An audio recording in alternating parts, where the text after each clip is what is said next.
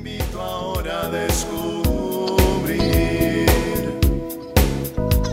Tiene algo nuevo para ti, una propuesta que puedes seguir. Una verdad que compartir, una nueva forma libre de vivir. Un sencillo estilo de servir, el camino hacia la santidad. Hola, te saludo con gusto en otra cápsula de paz y bien. Pedimos al Espíritu Santo que nos asista en estos minutos de reflexión, de paz, de encuentro con Jesús.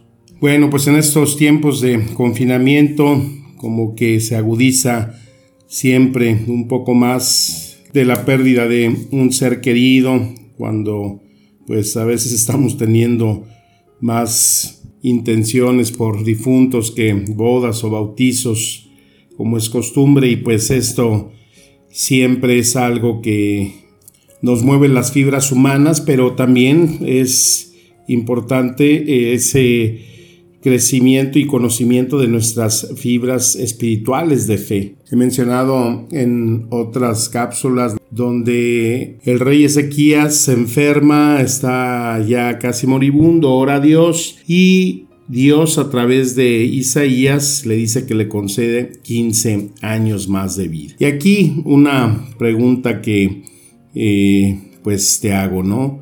Si en este momento te llegara la muerte, ¿no? Una muerte, pues digamos así, pues no tan dramática, plácidamente te quedas dormido y pues vas a aparecer ya en la eternidad.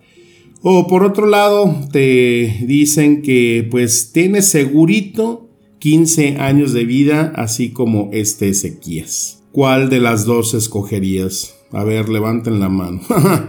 pues estoy seguro que a lo mejor muchos diríamos, pues me quedo con los 15 años, ¿no? ¿Por qué? Pues porque es el decir, pues sí, creemos, esperamos la ida y la estadía en el cielo, pero pues como a lo mejor como que no tenemos mucha prisa de irnos, ¿no? Y es que pues muchas veces cuando no conocemos algo, ese temor a lo desconocido pues nos hace aferrarnos a lo que sí conocemos o a lo que sí vemos, ¿no?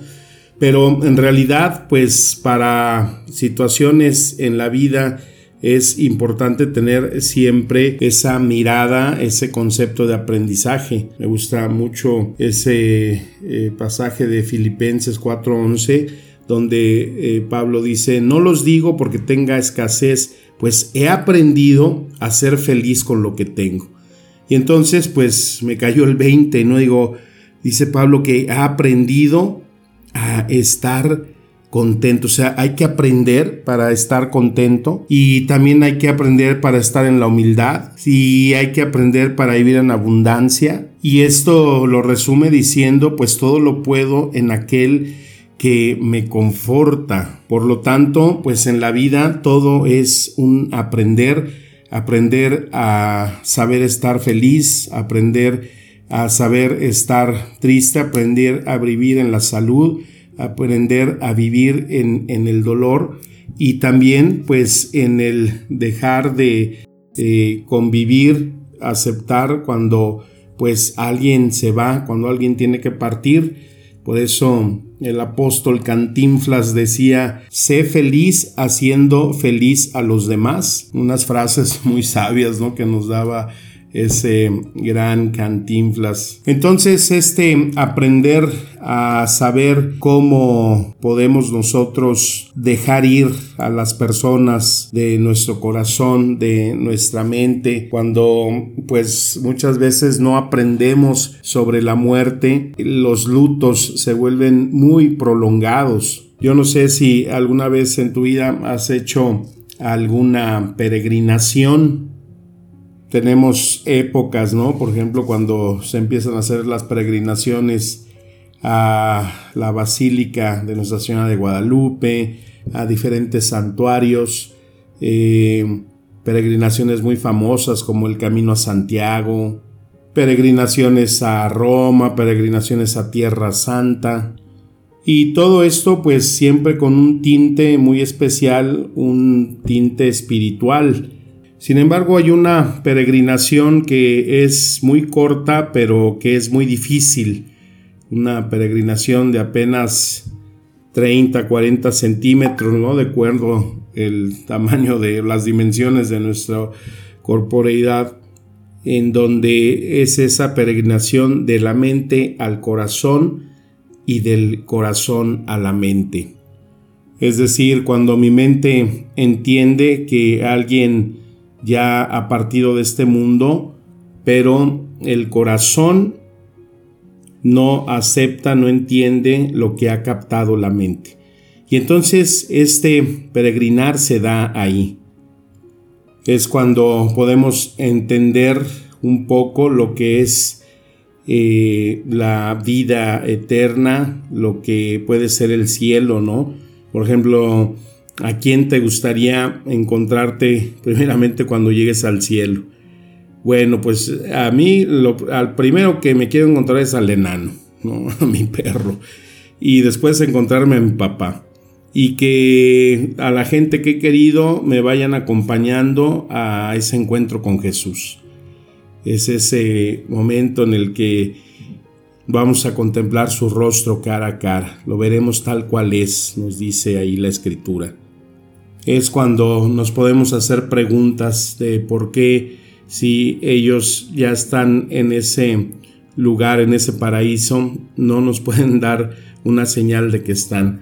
Me acuerdo cuando ya pocos días de que iba a morir mi papá, bueno, pues cada uno de nosotros, sus hijos, pasamos un momento con él y pues yo recuerdo las palabras que le dije, el agradecimiento por haber sido un gran padre, le dije que todo lo había hecho bien, le dije que también me esforzaba cada día para que se sintiera orgulloso de mí.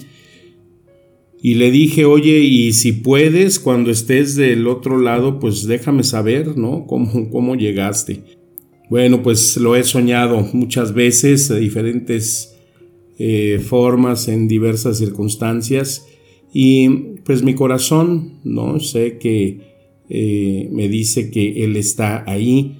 Y también el conocimiento de la escritura pues nos da esas bases, ¿no? esas promesas que Dios nos ha dejado a través de la inspiración que le da a quienes han escrito estas palabras. Y sabemos que uno de los libros donde se experimenta pues mucho el dolor, la pérdida de los hijos, de los bienes, está en el libro de Job, ¿no? Sin embargo, Job eh, siempre aferrado a esa afiliación de su Señor, a ese eh, Job que dice, el Señor me lo dio, el Señor me lo quitó, también dice que más aún es mi consuelo y me regocijo en el dolor sin, sin tregua, porque no he negado las palabras del Señor. Imagínate, ¿no? Como dices, ¿Cómo me voy a regocijar en el dolor? Pues es algo que, ay, ahora que he estado yendo al dentista y que de veras es un dolor terrible todas las extracciones y lo que te hacen, dices, pues ¿cómo te regocijas? ¿Cómo te puedes regocijar con un dolor así? ¿Cuándo eh, puede entonces eh, entender o regocijarse el alma cuando muere alguien que tú amas?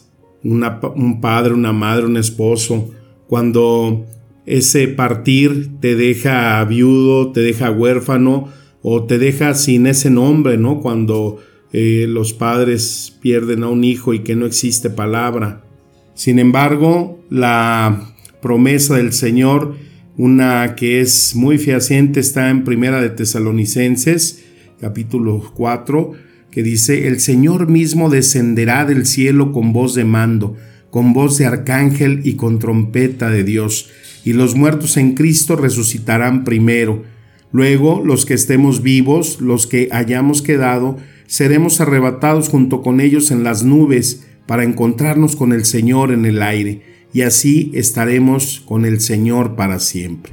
O sea, está esa promesa de que nos vamos a encontrar, nos vamos a encontrar con los seres que hemos amado, nos vamos a encontrar con nuestra familia, y son esas promesas que el Señor nos ha dejado y que nosotros tenemos que aferrarnos a ellas siempre en este peregrinar de nuestra mente a nuestro corazón porque entonces será la manera en cómo podamos experimentar un duelo mucho más procesado y, y digerido, ¿no? Y saber que hasta cuando lleguemos a ese cielo, incluso se nos va a cambiar hasta el nombre, ¿no? Ahí en Apocalipsis eh, capítulo 2, versículo 17 dice, quien tiene oído, escuche lo que el Espíritu dice a las iglesias. Al vencedor le daré del maná oculto, le daré una piedrecita blanca y en la piedrecita escrito un nombre nuevo que nadie sabe sino aquel que la recibe. Ay, pues saber qué nombre me toca, ¿no? Porque yo me llamo Enrique León y nunca me ha gustado el nombre de León, entonces ahí en ese en esa estadía en el cielo vamos a recibir un nombre, ¿no? Así que ve pensando cuál es el nombre que te hubiera o te gusta más y que ahí en ese eh, nuevo cielo y en esa nueva tierra vamos a recibir. Qué importante es entonces trabajar en ese aspecto. Cuando el corazón acepta lo que la mente ya sabe, pues entonces lo único que queda es nostalgia, pero ya no hay dolor. ¿Y cómo hacemos que el corazón acepte? Pues es esto, aferrarnos a nuestras promesas, a nuestras certezas de lo que la palabra de Dios nos dice y que es ese máximo ofrecimiento por parte de Jesús. Me voy a la casa de mi Padre para prepararte una morada, estar en esa estadía eterna, donde ya no habrá dolor, donde ya no habrá llantos, donde el Señor enjugará nuestras lágrimas y todo será ese gozo y alegría. Hay personas que tardan años en hacer este proceso, no aceptan la partida de esa esposa, de ese esposo, de ese hijo. Nos aferramos a los recuerdos mundanos porque es lo que conocemos, lo que compartimos y vivimos con esas personas, pero entonces no nos estamos nutriendo de estas promesas, no nos estamos dejando llenar de las palabras que son espíritu y vida, como dice en Romanos 14, si vivimos para el Señor vivimos y si morimos para el Señor morimos. Así pues, sea que vivamos o que muramos, del Señor somos. Y qué hermosa esa máxima en Filipenses 1:21, porque para mí el vivir es Cristo y el morir es una ganancia. Si bien es cierto, como decíamos al inicio, no estamos deseosos de irnos y partir de este, de este mundo porque pues es lo que conocemos y nos da miedo lo desconocido, pero sí debemos de tener ese corazón fortalecido, anhelante, siempre presto a saber que en cualquier circunstancia y momento de la vida, cuando nos toque enfrentar a la muerte por el paso y el caminar de nuestra vida, sepamos que la muerte ha sido vencida en esa resurrección de Cristo, en ese ofrecimiento en el cual quiere que todos nosotros, sus hijos, estemos de regreso en esa casa del Padre. Por eso dice Pablo a los romanos, pues estoy convencido de que ni la muerte ni la vida, ni los ángeles, ni los demonios, ni lo presente, ni lo porvenir, ni los poderes, ni lo alto, ni lo profundo, ni cosa alguna en toda la creación podrá apartarnos del amor que Dios nos ha manifestado en Cristo Jesús nuestro Señor. No hay que tener miedo, sino al contrario, tener eh, y estar fortalecidos en tantas y tantas citas que encontramos en esa promesa de Dios, en ese vencimiento de la muerte, en ese proceso que no solamente nos dará una nueva vida, sino que verdaderamente cobrará sentido todo nuestro caminar, todo nuestro ser y quehacer en este mundo. Pidamos al Espíritu Santo siempre esa luz, esa compañía para borrar de las tinieblas de nuestro corazón y aparezca esa luz radiante que nos haga vivir y cumplir el santo y veraz evangelio que nos ha dejado el Señor. Que las palabras nos sigan administrando espíritu y vida. Te mando un fuerte abrazo y deseo de paz y bien. Amén.